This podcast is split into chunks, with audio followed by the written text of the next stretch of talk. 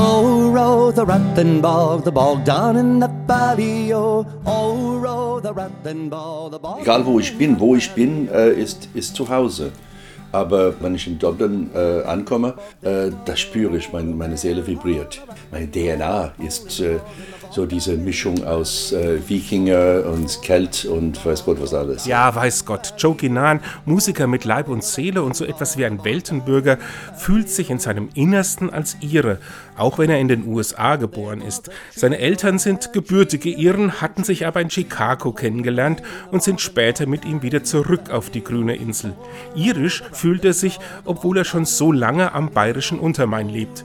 Also ich wohne fest in Schaffenburg seit 1990, obwohl ich gelebt habe in Chicago, äh, London, Oxford, äh, Galway, Waterford, äh, Shannon, Mayo, äh, Frankfurt am Main, drei Jahre in Südostasien unterwegs.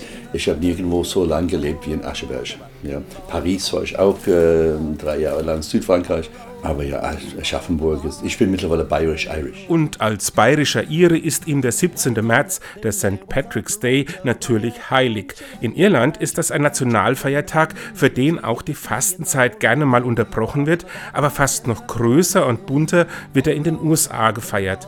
Dort sind die Irish Americans mit über 34 Millionen Menschen die zweitgrößte ethnische Gruppe. Und wenn St. Patrick's Day gefeiert wird, gefühlt sogar die größte. New York, äh, Boston, Chicago. Chicago. Äh, boah, der ganze Tag wird wirklich ausgiebig gefeiert.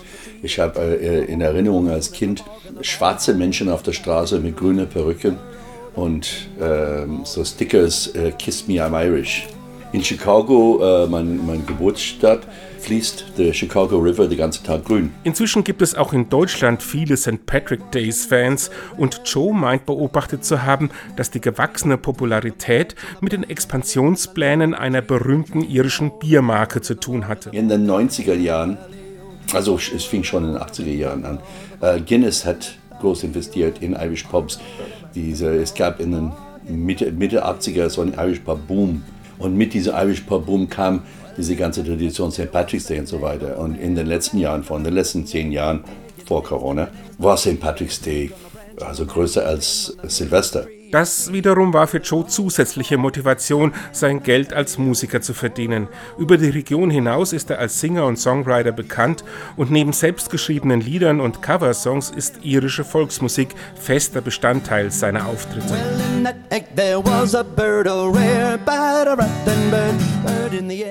Ihr gehört auch nach über drei Jahrzehnten in Deutschland sein Herz. Also nichts gegen deutsche Musik oder Deutsch, aber wenn ich deutsche Volksmusik höre, dann denke ich, das klingt für mich, äh, sorry, aber irgendwie nicht so ehrlich. Das ist alles so, klingt so alles so, so schön, alles so, die Welt ist schön und wir lächeln alles so.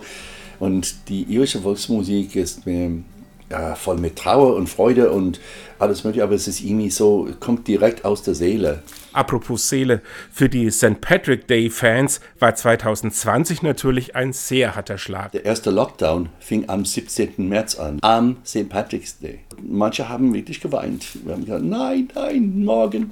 Hätten die nicht noch einen Tag warten können. I rode the in the bargain, the valley, oh,